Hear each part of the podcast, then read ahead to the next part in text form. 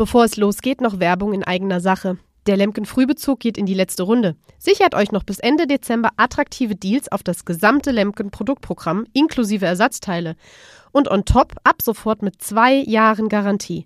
Also schnell zu eurem Händler. Und jetzt viel Spaß mit der neuen Folge. Das ist Boden und Ständig. Mit Karina Dünchem und Johannes Kistas. Gemeinsam sprechen wir über die Landwirtschaft, powered by Lemken.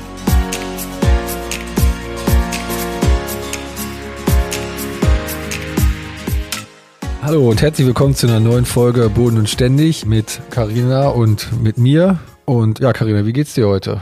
Hallo zusammen erstmal. Ja, mir geht's soweit ganz gut. Eigentlich alles wie immer. Viel Stress, viel zu tun, wie rund ums Jahr irgendwie. Aber ansonsten alles fein. Immer bei dasselbe dir? bei dir, Karina. Ja, sorry, kann ich irgendwie oh. nichts Neues erzählen. Ja, bei mir eigentlich ähnlich, muss ich sagen. Also wir haben ja auch immer viel zu tun. Je nach Saison hat man natürlich, wie ich schon öfters gesagt habe, mehr oder weniger zu tun. Aber grundsätzlich haben wir immer irgendwas zu tun. Aber weißt du, Karina, was mir aufgefallen ist, ich habe mich öfters jetzt schon gefragt oder ein Teil meines Jobs ist ja auch so ein bisschen, sag ich mal, so verschiedene Social Media Kanäle zu verfolgen und zu gucken, was da so gemacht wird. Und dann habe ich mich mal gefragt, wie kommst du zum Beispiel, wenn du jetzt auf deinem Hof bist, darauf, dass diese Geschichte jetzt gerade vielleicht eine Story wert ist oder ein Post sogar wert ist. Wie ist da bei dir so der Ablauf, sag ich mal? Ja, tatsächlich finde ich ja eigentlich, dass unser Job total dankbar ist, was äh, Social Media und Themenfindung angeht, weil ja eigentlich in der Landwirtschaft immer alles anders ist. Jedes Jahr ist unterschiedlich und irgendwie passiert auch immer was anderes. Und bei mir ist es tatsächlich so, dass zumindest die Stories eigentlich überhaupt gar nicht geplant sind. Also es ist wirklich so, ich bin ja froh, wenn der Tag schon mal so abläuft, wie ich ihn geplant habe, geschweige denn, dass ich meine Stories dann noch danach planen würde. Es geht sowieso in die Hose. Nee, ich mache das wirklich spontan. Meistens ja so, dass die Leute einfach so ein bisschen grob wissen, was am Tag so passiert ist. Und wenn ich dann denke, da ist irgendwas Interessantes passiert oder da ist irgendwas auch, worüber ich mich zum Beispiel aufregen muss, äh, passiert, dann ja, zücke ich in dem Moment mein Handy und ja, rede entweder drauf los oder zeig's dann eben. Und demnach sind dann meistens auch die Posts geplant. Also tatsächlich ist es oft so, dass ich zum Beispiel je nachdem, was an Arbeit oder je nach Saison was ansteht, halt sonntags quasi wie so ein Resümee dann einfach mache von der Woche, weil mir ist ja auch bewusst, dass nicht jeder jeden Tag da ist und meine Stories sieht. Oder wenn ich dann eben auch merke, wenn Stories zum Beispiel ähm, hochfrequentiert sind, also sprich ich wirklich super viele Nachrichten auf irgendwas kriege und merke, okay, das ist wohl ein Thema, was alle irgendwie interessiert oder was viele interessiert und noch Rückfragen da sind oder so, dass ich das dann eben auch nochmal in einem Post dann am Ende der Woche oder wann ich dann auch immer Zeit dafür habe, halt verarbeite. Ja, und was jetzt zum Beispiel, wenn du jetzt sagst, das sind Posts, die zum Beispiel hoch frequentiert sind, was ist da so ein Beispiel, sag mal, welche Posts werden besonders hoch frequentiert? Also ein Beispiel ist auf jeden Fall, wenn ich zum Beispiel mich mal wieder darüber ärgern muss, wenn Müll im Feld liegt. Das ist zum Beispiel ein Thema, was bei Kollegen dann auch sehr durch die Decke geht, weil ja alle möglichen sich dann irgendwie mit mir aufregen, dass sie das halt nicht verstehen können, wie man so sein kann. Und bei uns ist das leider ja auch sehr schlimm. Also kriege ich auch oft dann die Rückmeldung, dass, äh, dass die Leute mir dann tatsächlich schreiben, so krass, so in dem Ausmaß wie bei dir ist es bei uns Gott sei Dank nicht. Ich glaube, es ist bei uns halt auch so, da wir sehr stadtnah sind. Wir haben halt Flächen auch, ähm, wo zum Beispiel ein LKW-Parkplatz quasi direkt daneben ist und auch hier die großen Häuser äh, Fastfood-Ketten alle in der Nähe sind, äh, ja, wo man dann halt eben ständig den, den Müll von da halt im Feld hat oder dann eben auch tatsächlich leider sehr viel Sperrmüll und Elektroschrott und so, wo ich dann auch immer sage, ich verstehe es nicht. Wir haben auch eine sehr große Mülldeponie in der Nähe, wo man es umsonst eigentlich abgeben kann. Voll, das ist ein wirklich guter Punkt, Carina. Also bei uns denke ich mir halt auch jedes Mal, also man findet da manchmal Müll an Stellen, wo ich mir denke, die Mühe, ja. den Müll an die Stelle ja. hinzubringen, da hätte man halt besser direkt zur Mülldeponie bringen können, weil genau kostet, das. erstmal macht man sich da nicht die Schuhe schmutzig, man braucht da nicht mit seinem Auto in den Dreckweg da reinfahren. Ja. Aber Hauptsache der Müll liegt dann da im Wald oder so. Das ist, ja. Äh, Ja, vor allen Dingen, das verstehen. ist es halt der Punkt. Ne? So Sperrmüll wird bei uns, ich glaube, zweimal im Jahr halt auch kostenlos zu Hause abgeholt.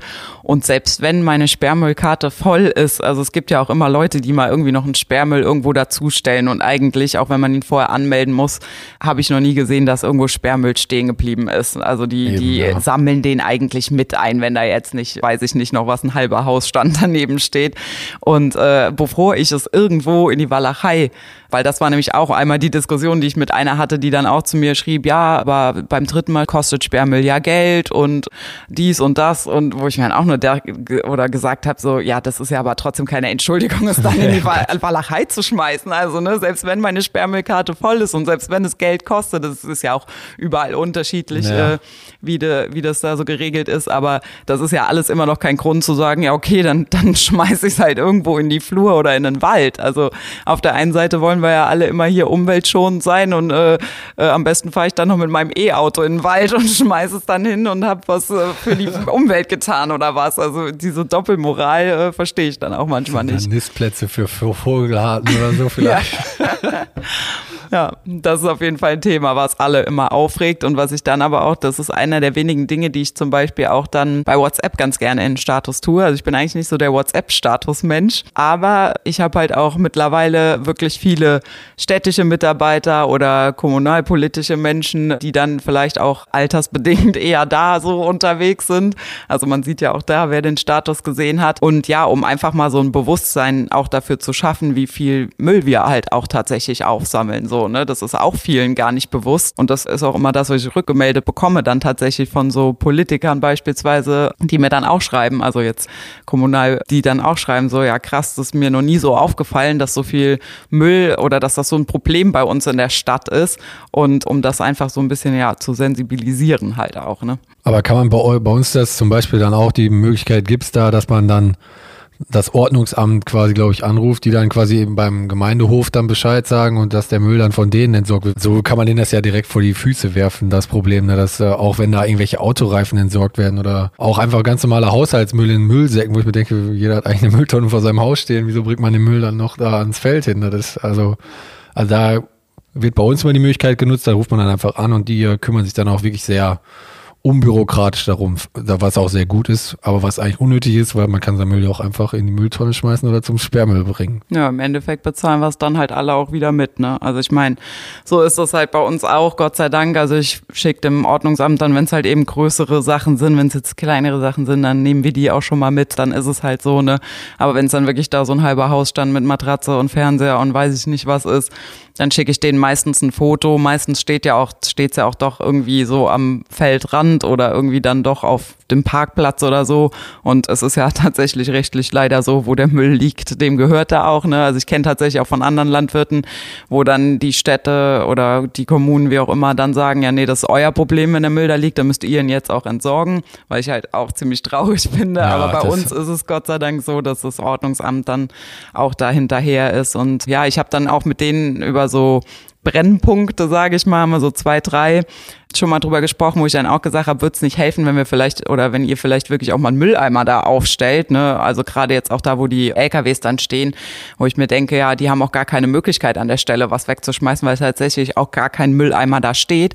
Und dann sagten die mir dann auch, ja, das hätten sie auch schon ausprobiert. Das Problem ist nur, wenn sie dann so einen Mülleimer da hinstellen, dann fühlen sich noch mehr Leute eingeladen, den Müll da abzuladen. Ja. Und auf, auf der anderen Seite denke ich mir dann, naja, dort dann lieber an einer Sammelstelle alles hingestellt, ne? Und dann da weggekarrt, als dass dann noch überall woanders irgendwo jemand hinfährt. Und ja, also es ist, ist schwierig, aber die kennen die Probleme anscheinend auch zu Genüge. Ja, und das ist ja auch nicht nur dein Problem, sondern das sieht man ja bei vielen größeren Instagram-Profilen, dass viele deiner oder der Berufskollegen oder der Landwirte diese Probleme bei sich haben, über ganz Deutschland verteilt. Ne? Das ja. ist ja nichts. Also das ist ja, glaube ich, tatsächlich ein Thema, was alle Landwirte ja. irgendwie beschäftigt. Ne? Ja, auf jeden Fall. Und auch so, also eine Verbraucherin hatte mir da auch mal rückgemeldet, wo sie auch gesagt hat, und das habe ich tatsächlich dann auch mal gemacht, wenn man mal bewusst einen Weg entlang geht, so in der Natur, jetzt egal ob im Feldweg oder am Wald oder so. Und bei uns ist das tatsächlich auch ganz schlimm geworden. Wir haben ja diese Traumpfade seit ein paar Jahren auch, wo so Routen halt da festgelegt werden, wo dann Spaziergänger eben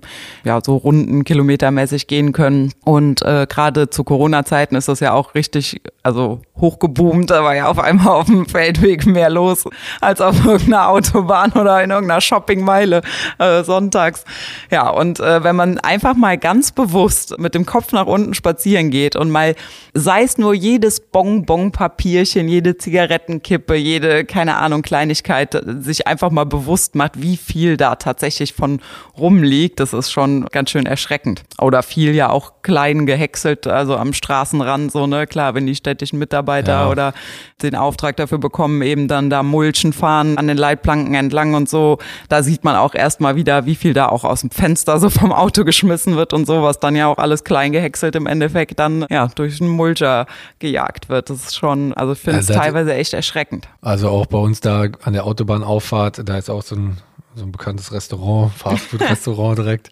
Also wenn man da die Autobahn auffahrt, dann hoch oder runter fährt und man, die haben da gerade frisch gemulcht von der, von der Autobahnmeisterei, da denkt man sich auch, ob wie da überhaupt noch was wachsen kann. Also ja. das ist ja wirklich unglaublich. Also ich kann das auch nicht verstehen, wie die Leute da also man kann auch seinen Müll vielleicht für 20 Minuten oder eine Stunde im Auto lassen, das tut ja keinen Abbruch ne? und dann ja. schmeißt man den einfach irgendwo im Müll. Richtig. Also mich macht das auch wirklich sauer, wenn ich das dann sehe und weil, weil ich es halt auch einfach nicht verstehe, was das für eine Unart einfach ist, dann sein Müll. Also weder aus dem fahrenden Auto noch ja auch wenn ich wandern gehe oder so. Ne? Also ich meine, wenn ich doch meinen Rucksack voll hab und meine Flaschen danach leer sind und also es ist dann ist mein Rucksack ja auch schon leicht genug. Den Platz habe ich ja, weil ich habe es ja auch vorher mitgeschleppt. Warum kann ja. ich es dann nicht auch wieder mit nach Hause schleppen? Und dann frage ich mich auch bei manchen, also anscheinend ist Pfand auch noch nicht teuer genug, äh, ja. sonst würden sie es vielleicht dann mit nach Hause nehmen. Ja, aber das kann ich gut verstehen, dass das ein äh, Thema ist, was dich und auch viele andere Landwirte natürlich dann beschäftigt und dementsprechend auch erwähnenswert ist. Aber wenn wir jetzt, wenn wir jetzt mal den Bogen zurückschlagen zu dem Thema, wenn du jetzt sag mal, normale Themen auf dem Hof. Ich glaube, wir hatten uns mal darüber unterhalten, äh, zum Beispiel über Kartoffeln, wenn die grün sind, dann äh, ist ja für viele Landwirte klar, die soll man vielleicht nicht mehr in die Tüte reinpacken, um die zu verkaufen. Aber du musst ja auch irgendwie dann äh, ein Gefühl für deine Zuhörer oder für deine Follower haben, dass sie das interessiert, dass man jetzt sagt, darüber, über eine grüne Kartoffel mache ich jetzt nochmal eine Story, ne? weil mhm. stelle ich mir schon schwierig vor, weil irgendwann wird man doch wahrscheinlich betriebsblind. Man denkt sich jetzt hier, ich habe jetzt schon fünfmal darüber berichtet, welche Kartoffeln aussortiert werden und aber du hast natürlich auch immer wieder neue Follower. Wie, wie gehst du denn damit um? Fragst du das regelmäßig ab oder geben, kriegst du da Feedback oder wie machst du das dann? Tatsächlich ist das immer so ein Gefühlsding, beziehungsweise ja auch dadurch, dass ich ja so viel auch mit meinen Followern tatsächlich kommuniziere und mir auch die Arbeit mache, alle Nachrichten zu lesen und zu beantworten. Wenn mache ich das eigentlich, also ich versuche ja schon immer so einfach wie möglich zu erklären, weil mein Ansporn ist es ja tatsächlich in erster Linie die Verbraucher eben mitzunehmen. Und das war ja dann auch der Fehler in Anführungszeichen in der Ernte, wo ich dann eben erzählt habe, dass wir grüne Kartoffeln aussortieren. Und hätte ich jetzt nur eine oder zwei Rückfragen bekommen, so nach dem Motto, äh, ne, warum sortiert ihr die aus, werden die nicht mehr reif, hätte ich denen beiden wahrscheinlich geantwortet, einfach halt ne, im privaten Chat und hätte es gut sein lassen.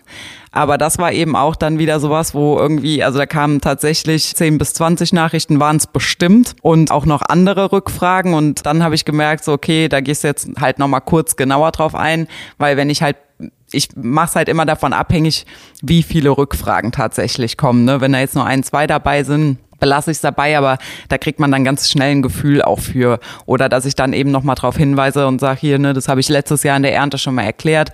Guck doch mal gerne in den Highlights nach. Dann, ne, so, so Dinge versuche ich dann auch immer irgendwie zu sortieren in den Highlights, so bei den Stories jetzt. Oder das ist ja auch der Grund, warum ich zum Beispiel meine Instagram-Posts auch teilweise, zumindest die informativen, auf meiner Webseite auch spiegel, weil da kann ich die nach Kategorien auch sortieren. Also dann, das kann, da kann man dann halt auch anklicken jetzt, ne, Kartoffeln oder Saatgutvermehrung ja. oder so.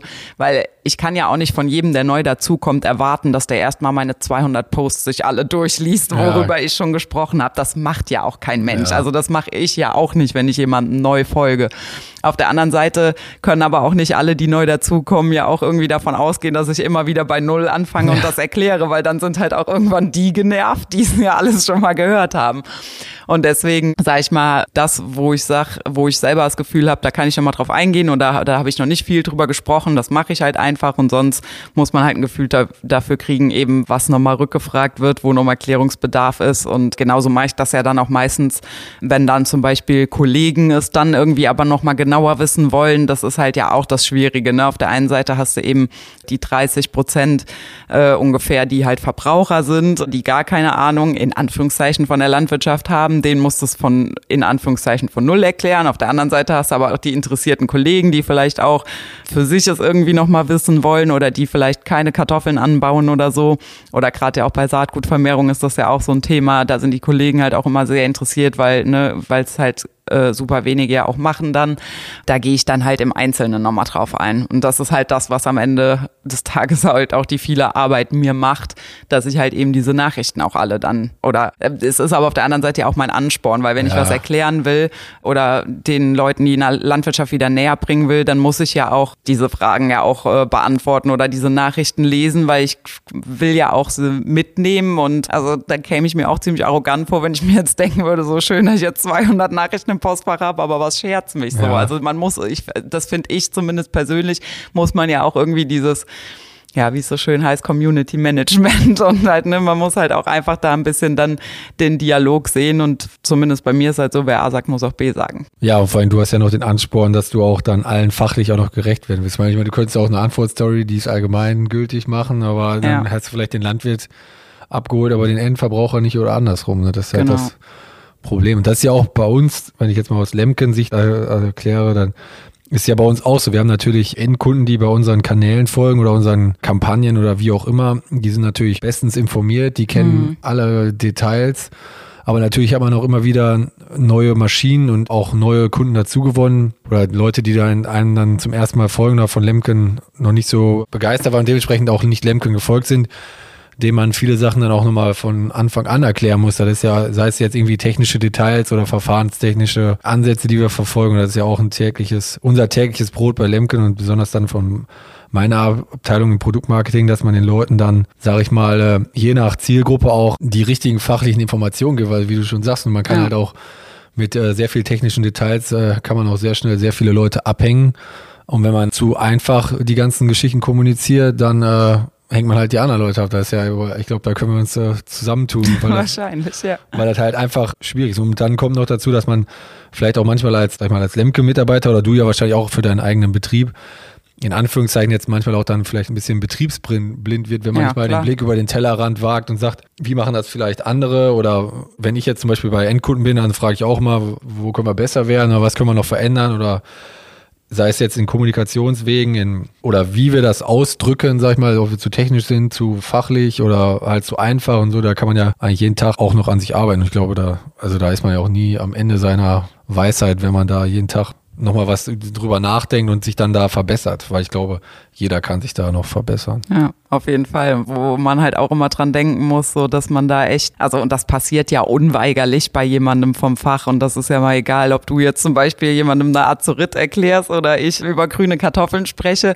automatisch äh, setzt man ja manchmal auch dann einfach Dinge schon voraus, weil sie für einen selber total klar sind, so, ähm, aber das Gegenüber, ja, für den ist es ja vielleicht nicht klar. Und das ist eben das, wie ich ja schon sagte, das kann man ja eigentlich nur damit rausfinden, indem man ja dann auch einfach dieses Feedback bekommt und Leute dir dann sagen, so, Moment mal, nur mal einen Schritt zurück, das habe ich jetzt nicht verstanden. Ne? Ja. Und wie macht ihr das bei Lemken dann sonst? Also wie filtert ihr das so raus? Äh, ähnlich wie ich, sage ich mal, wo Rückfragen kommen, wo ihr sagt, da, mu da muss man nochmal genauer drauf eingehen oder, oder detaillierter oder wie kommen Themen bei euch dann zustande? Also tatsächlich so, dass wir oder dass wir da mit den Kollegen jetzt, wenn wir mal beim Social Media Bereich sind, natürlich, da gibt es dann tatsächlich ist ja ein Plan, der dann vorher festgelegt wird, welche Produkte sind natürlich zu welcher Jahreszeit interessant. Den legen wir dann vorher fest und dann werden dazu dann natürlich Geschichten oder Posts geschrieben und Stories gemacht und Videos auch vorbereitet. Und dann kommt natürlich, sobald man dann eine Geschichte macht, kommen Rückfragen. Dann kann man überlegen, gehen wir jetzt tiefer darauf ein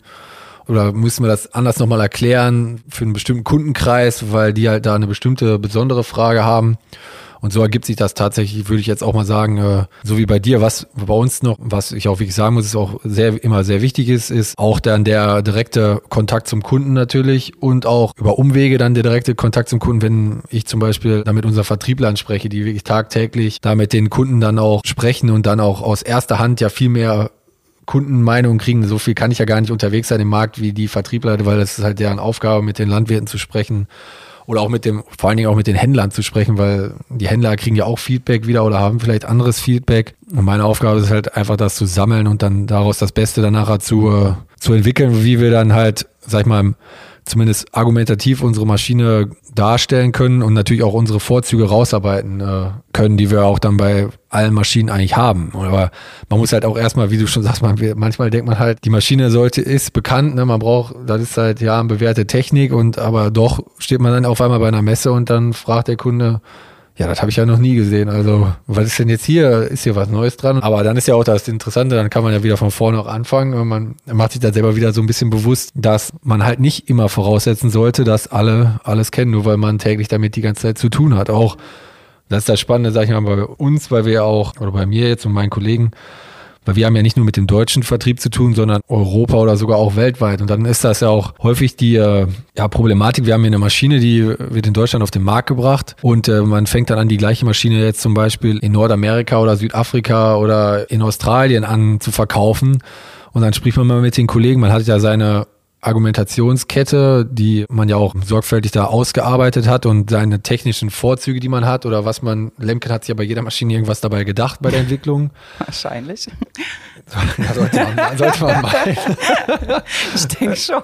Auf jeden Fall redet man mit den Kollegen und dann kommen auf einmal wieder ganz andere Themen mit ins, in die Diskussion, die in Deutschland vielleicht gar nicht so wichtig ja. sind. Und man kocht dann ja auch immer so ein bisschen in seinem eigenen Süppchen und denkt dann, man hat ja immer dieses so ein leichtes Kirchturmdenken, dann neigt man ja manchmal vielleicht dazu. Mhm. Aber da muss man auch dann immer, oder das finde ich auch sehr spannend, dann immer mal sprechen mit den Kollegen im Ausland und das mache ich auch sehr gerne, dass man dann mal hört, die Maschine, die haben wir haben die und die Argumente, die nutzen wir jetzt in Deutschland, aber wenn wir jetzt die Maschine nach Nordamerika zum Beispiel bringen, dann sind da vielleicht ganz andere Argumente wichtig, beziehungsweise oder die Gewichtung zumindest der Argumente ist ganz anders, ja. als man das zum Beispiel in Deutschland machen würde. Also das ist ja, ja, das ist eigentlich eine sehr, sehr spannende Aufgabe. In meinem Bereich jetzt, sag ich mal, diese ganzen äh, Themen dann auch irgendwie untereinander zu bringen oder vielleicht dann auch extra Sachen zu erstellen, die für bestimmte Märkte dann halt nur wichtig sind, ne? mhm. wo man in Deutschland vielleicht gar nicht sich drum kümmert, weil das halt einfach nicht wichtig ist oder wo man dann sagt, in Nordamerika, die Deutschen, die haben vielleicht Probleme, das interessiert uns hier gar nicht, weil wir da, ihr könnt das ruhig machen, aber wir machen das hier anders. Ne? Und dann ja. muss man halt irgendwie alles vereinbaren. Ne? Was, was,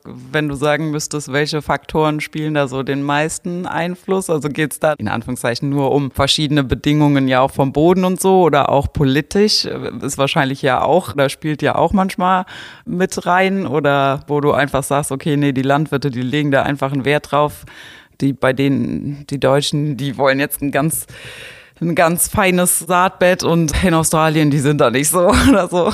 2018 war ich mal in den USA auf einer Messe und da haben wir auch dann, oder habe ich auch dann da Messestandbetreuung gemacht, mhm. so gut ich halt konnte mit manchen Engländer, äh, mit manchen Amerikanern, da versteht man halt sehr schlecht den Dialekt, sag ich ja. mal, aber und dann habe ich da auch mit Hast einem, alles gegeben. Da habe ich alles gegeben von meinem, von meinen Englischkenntnissen auf jeden Fall. Und dann kam da auch die Diskussion irgendwie, äh, zum Beispiel unsere Rubin 12, das ist eine Kurzscheibenegger, die hat einen sehr großen Scheibendurchmesser und die ist halt wirklich sehr prädestiniert dafür, zum Beispiel da im Cornbelt, in, da wo halt sehr viel Körnermais angebaut wird in den mhm. USA, da die äh, Stoppelbearbeitung zu machen, weil die halt einen sehr guten Durchgang hat, sehr große Scheiben. Und da gibt's halt viele amerikanische Hersteller, die halt diese bekannten X-Scheiben-Eggen haben, die sehr massiv gebaut sind und wo sehr viel Eisen verbaut ist. Und dann mhm. hatte ich halt mit dem Amerikaner die Diskussion, unsere Kurzschirmecke, die wird so filigran aussehen, das könnte sowieso alles nicht halten.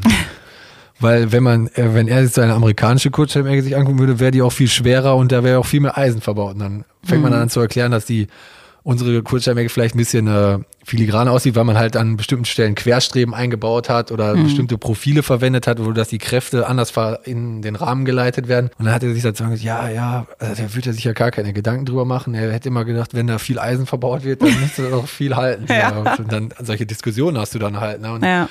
und dann, wenn man jetzt die amerikanischen Kollegen hört, dann zum Beispiel unsere Kurzscheibenegge im Vergleich, oder unsere Rubin 12 im Vergleich zu einem amerikanischen Modell, dadurch, dass wir halt nicht diese X-Scheiben-Engen haben, wo halt, jetzt wird es ziemlich technisch, wenn alle Scheiben auf einer Welle sind, ja.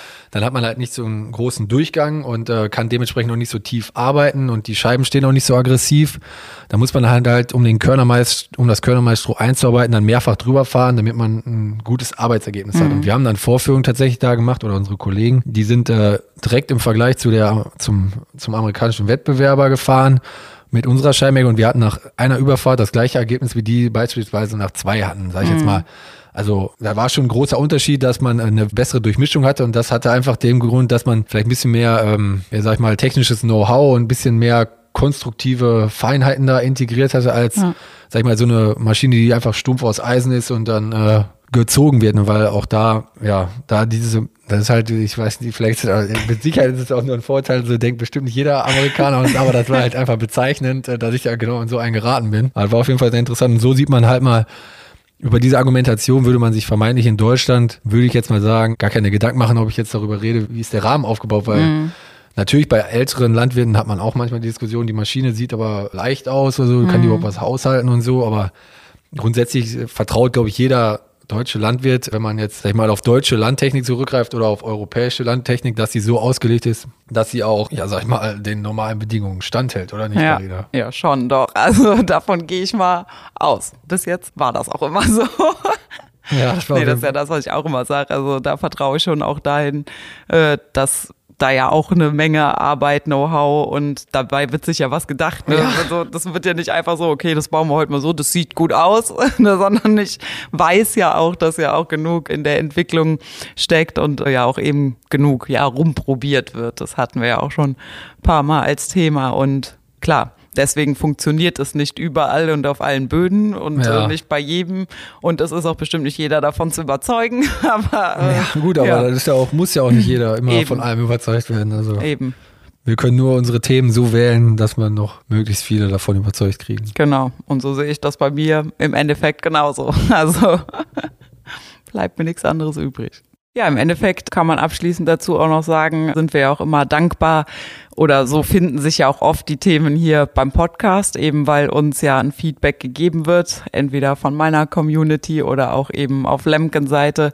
Und ja, an der Stelle denke ich, können wir auch nur noch mal unterstreichen, dass wir auch immer dankbar für Themenvorschläge sind. Also falls es noch Themen gibt, die euch interessieren, wo Johannes und ich und eventuell auch ein Gast nochmal drüber sprechen sollten.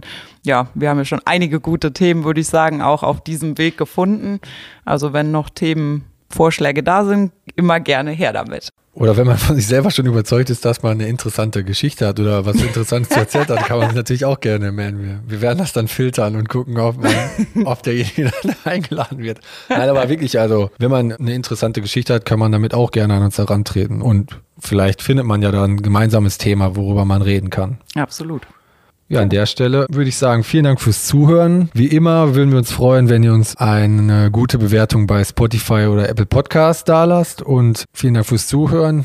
Und wie immer, Karina, das letzte Wort. ist es wirklich immer so? Ich weiß es nicht. Ja, aber ich bedanke mich auch fürs Zuhören und ja, wie gesagt, wir nehmen gerne Themenvorschläge entgegen und bis zum nächsten Mal. Ihr möchtet keine Folge mehr verpassen? Dann abonniert uns auf Spotify, Apple Podcasts und den Streamingdiensten, auf denen ihr uns hört. Und wir freuen uns natürlich über eure Bewertungen. Das ist jetzt nicht nur bei Apple Podcasts, sondern auch bei Spotify möglich. Für Feedback und Fragen sowie Anmerkungen, Anregungen und Bezugnahmen könnt ihr euch gerne bei uns melden, entweder über die Social Media Kanäle oder unter podcast.lemken.com. Wir freuen uns auf euch.